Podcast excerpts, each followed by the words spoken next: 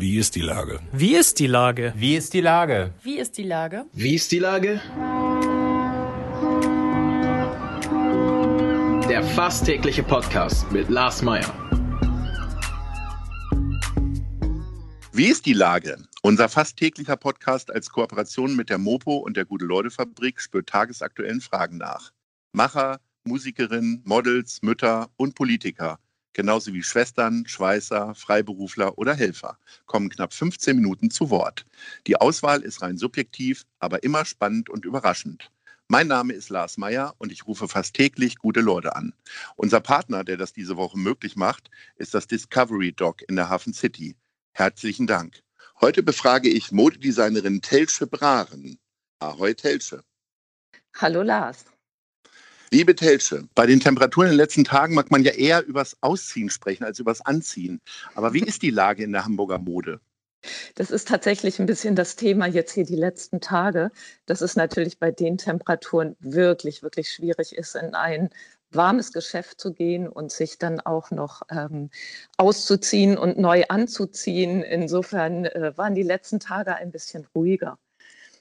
Aber wir wollen uns ja über schöne Wetter nicht beklagen. Wir können ja alle froh sein, dass wir jetzt doch noch mal ein bisschen Sommer irgendwie mitbekommen. Aber mm, ähm, wie, gibt, es, gibt es einen Hamburger Modesommer? Also ich war gerade eben in der Schanze draußen und sah eine junge Dame in einem Bikini und sie hatte ein Netzkleid darüber, sodass man aber auch genau erkennen konnte, dass sie nur ein Bikini trug. Das ist es wahrscheinlich eher nicht. Also bei uns nicht. Wir haben schon eine Kollektion und ich würde sagen, wir ziehen Frauen an und ja. ähm, wir haben eigentlich bis jetzt wirklich äh, einen guten Sale gehabt auch. Also man hat dann doch gemerkt, die, wir schreiben dann auch immer unsere Kunden an. Das startet bei uns so Mitte Juli.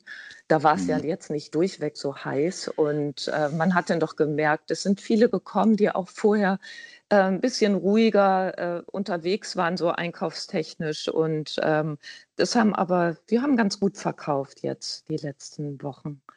Also ist es denn so, dass die Leute sich ja schon jetzt auch Gedanken darüber machen, über Klamotten, dass man vielleicht auch nicht mehr dazu neigt, sich 20 Pullover im Jahr zu holen, sondern einige gute. Ähm, spielt euch das mehr in die Karten, weil ihr ja wirklich hochwertige Stoffe nutzt? Oder ist es auch bei euch im Kundenstamm so, dass die nochmal dreimal überlegen, gar nicht aus Kostengründen, sondern eben auch aus Umweltgründen, sich vielleicht ein Kleid weniger zu kaufen?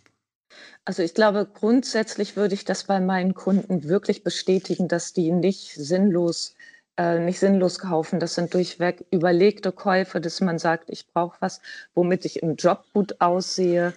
Das war interessant jetzt so in Corona-Zeiten, Homeoffice und so. Da haben wir deutlich mehr Oberteile verkauft und weniger ähm, Hosen und Ganz viele Leute haben alle in Badehose und kurze Hose da gesessen. Genau, weil die Jogginghose ist einfach am tollsten, wenn man eh irgendwie nur im Skype-Interview sitzt und ähm, ja. so. Aber ihr habt nicht drüber nachgedacht, auch Jogginghosen auf den Markt zu bringen. Nein, weil ich glaube, sowas hat jeder und das kriegt man in vielen Fällen billiger. Wobei wir auch eine Hose haben, die eigentlich bequem ist wie eine Jogginghose. Ein bisschen mhm. schickere Variante. mhm. ähm, die, kommen wir mal zur Experimentierfreude der Hamburger. Also man sagt ja so, dunkelblau ist das Pink der Norddeutschen. Also wenn die mal richtig bunt und äh, ausrasten wollen, dann ziehen sie dunkelblau an. Und dann gibt es dieses Klischee äh, der Blankeneser Männer, die rote Hosen tragen und äh, Goldknöpfe. Das ist, glaube ich, ein bisschen verblasst, dieses Image. Aber so richtig experimentierfreudig ist der Hamburger immer noch nicht. Oder wie würdest du das bewerten? Also wir stehen durchaus für sehr farbenfreudige Mode. Also wir haben immer viele Muster bei uns in der Kollektion. Wir haben auch gerne Farben, also viele Farben. Trotzdem haben wir natürlich im Prinzip jedes Modell auch in dunkelblau. Und das macht es Frauen auch oft leichter, wenn sie irgendwie sagen, ach, es gibt nicht jeden Tag, dass ich so mutig bin, das Bunte anzuziehen. Und ähm, ja, man, man möchte ja auch mit seiner Bekleidung sich wirklich wohlfühlen. Und wenn man da jetzt selber nicht, nicht so flippig unterwegs ist oder Sorge hat, vielleicht sind es die Kollegen nicht, dann ist dunkelblau eine ganz tolle Variante. Es gibt aber auch viele Varianten du, von dunkelblau. aber was glaubst du, warum äh, gerade Frauen auch ganz häufig zu schwarz einfach neigen? Ähm, also es heißt ja, schwarz macht schlank, aber das kann ja nicht die Idee sein. Also auch außerhalb von Beerdigungen schwarz zu tragen war ja eher früher verpönt. Äh, nur wir haben selber ja auch immer mal wieder Veranstaltungen. Wir haben vor einigen Tagen eine Veranstaltung gehabt, wo zu einer wirklich sommerlichen Veranstaltung ganz viele Frauen in schwarzen Cocktailkleidern kamen.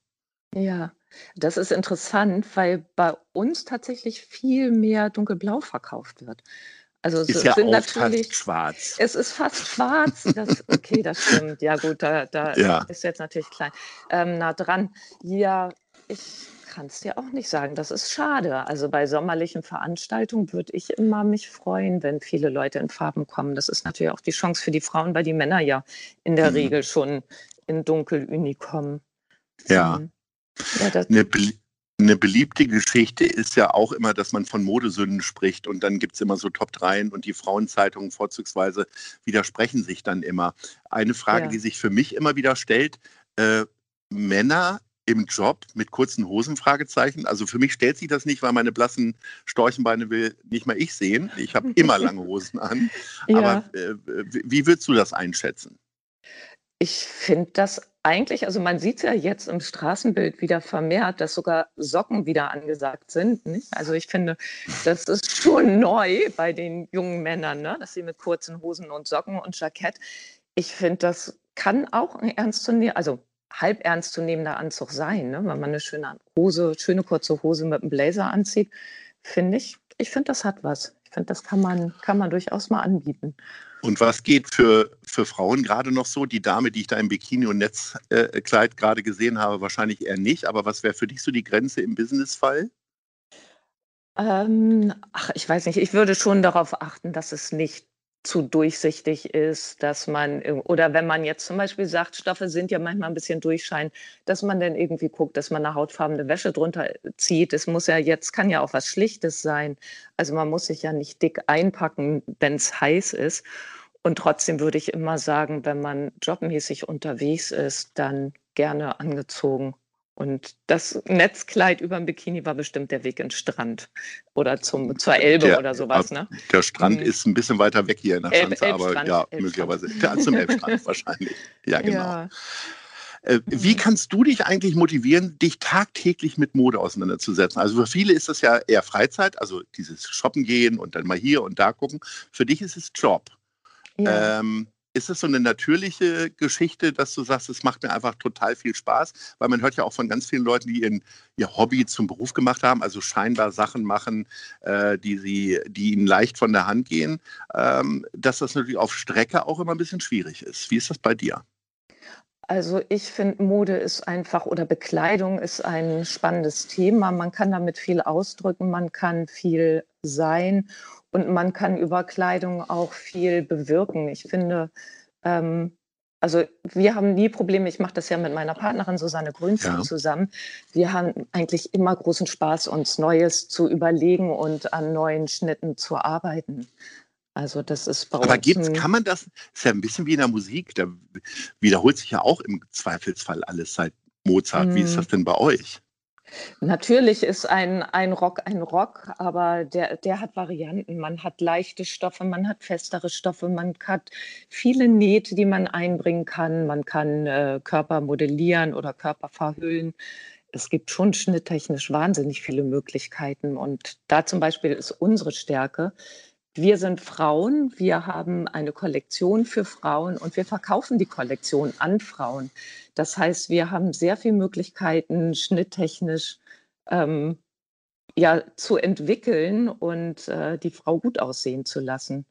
Ich denke sogar, wir haben es da ähm, leichter als Männer, eben weil wir so an der Front sind und weil wir sehen, was möchte die Frau, was gefällt der Frau und wo drin sieht sie toll aus. Also es macht Gibt- schon immer wieder Spaß. Gibt es denn auch im Hinblick auf äh, Stoffe irgendwie so neue Entwicklungen, weil man ja wahrscheinlich äh, neue Mischverhältnisse ansetzen kann, äh, wie auch immer? Oder basiert es dann am Ende doch immer nur auf der guten Baumwolle und so weiter? Also neue Mischverhältnisse sind durchaus interessant, wobei wir lieben eigentlich die natürlichen Stoffe, ne? dass man irgendwie sagt, das sind ähm, Baumwolle, Seiden, das sind Schurwollen, Kaschmir, das sind auch Viskosemischungen, das sind zellulosische Stoffe. Und es gibt auch neuere Sachen wie Tencel und Lyocell, ähm, Bambus. Das sind schon schöne Materialien, mit denen man auch so ein bisschen neuen neuen Look erreichen kann. Die fallen dann ein bisschen anders oder weicher, fühlen sich besser an oder neu an. Ne? Das sind, Ja. ähm, da hat man schon Möglichkeiten. Ähm, Karl Lagerfeld, der unvergessene Wolfgang Job Sander haben alle ihre große Reise rund um die Welt mit ihrer Mode und ihren Marken hier in Hamburg angetreten. Ist das in irgendeiner Form auch eine innere Verpflichtung für euch? Schürt es den Ehrgeiz oder seid ihr da völlig unbetroffen von? Also es schürt jetzt nicht ähm, meinen Ehrgeiz. Ich bin natürlich voller Hochachtung über die kreativen Leistungen dieser Modedesigner und äh, habe auch, also gehörte auch immer zu großen Bewundern von Karl Lagerfeld und Jill Sander ganz besonders.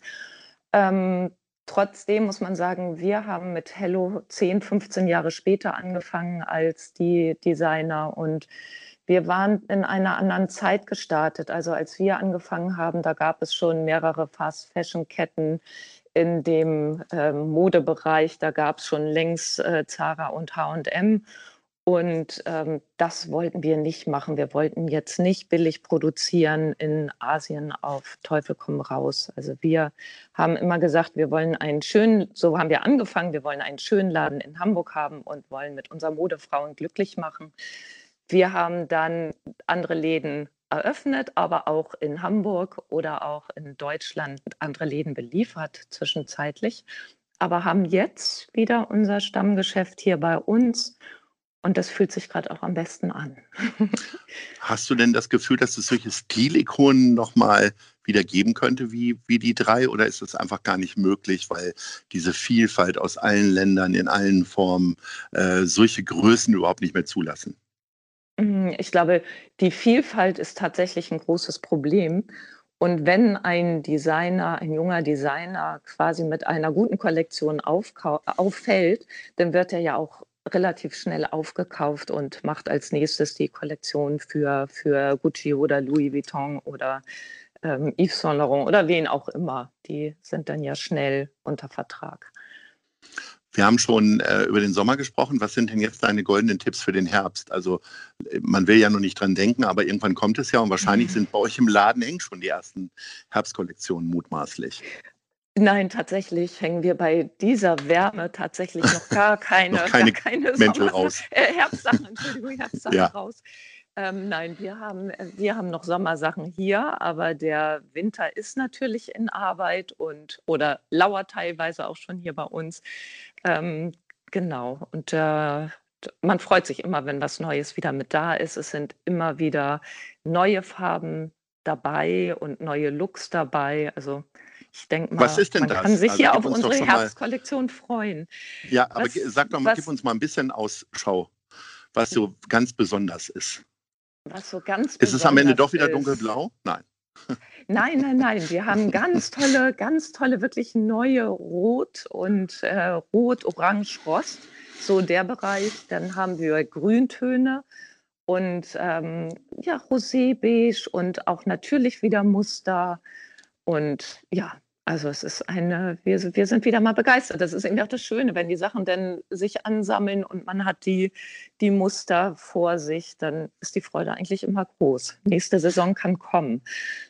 Mhm. Sehr schön.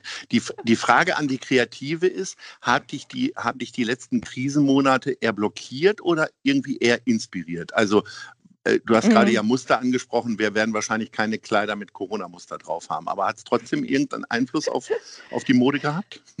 Ähm, ja, also der Schock war natürlich riesengroß, als es am ja. 16. März hieß, Laden zu. Da glaube ich, ist uns allen das Herz in die Hose gerutscht im wahrsten Sinne. Also wir, ja. ähm, wir waren auch verzweifelt. Wir haben noch eine sehr teure Miete für einen Laden in der Barenfelder Straße und ähm, das fängt damit an, man hat Personalkosten, man hat die hohen Mietkosten, die muss man ja auch tragen, da kommt man ja auch nicht raus. Und ähm, das war schon furchtbar. Was schön war, war tatsächlich, wir haben, wir haben ganz tolle Kunden. Wir haben wirklich sehr viele Kunden, die lange schon bei uns sind. Das sind geradezu freundschaftliche Verhältnisse geworden mit sehr vielen. Und ähm, die haben uns alle angeschrieben. Was können wir tun? Wie sieht es aus? Wir haben keinen Online-Handel. Wir haben aber unsere Webseite. Ähm, da haben wir unsere ganze Kollektion drauf. Mhm. Und dann haben die Kunden sich das angeguckt und haben gesagt, sag mal, das und das gefällt uns. Und wir haben also Tütchen gepackt und die an die Tür gehängt. Oder wir haben einen Kurier losgeschickt, der denen das gebracht hat. Also wir hatten wirklich eine ganz, ganz große Unterstützung. Ähm, trotzdem die Leute nicht wie gewohnt bei uns im Laden kaufen konnten. Also wir haben wirklich viel gepackt und, und verschickt und ähm, ausgehändigt quasi vor die Tür gestellt. Ähm, das war schon, das war schon schön, dass also diese Unterstützung einfach zu haben und zu wissen, man ist nicht so alleine, das ist nicht einfach namenlos, dass jemand nicht mehr kommt, sondern das Interesse, dass wir weitermachen können, das war auch groß. Das hat uns sehr gefreut. Mhm. Das Gegenteil von weitermachen ist äh, beenden und das äh, müssen wir jetzt leider. Unsere Viertelstunde ist um, ja. liebe Tesche. Das hat mir sehr viel ja. Freude bereitet. Ich wünsche dir ganz viel Glück, auch ein gutes Händchen bei der Farbauswahl und äh, mhm. für die nächste Kollektion und wir hören uns wieder. Ahoi. Ja, vielen Dank. Ahoi. Tschüss.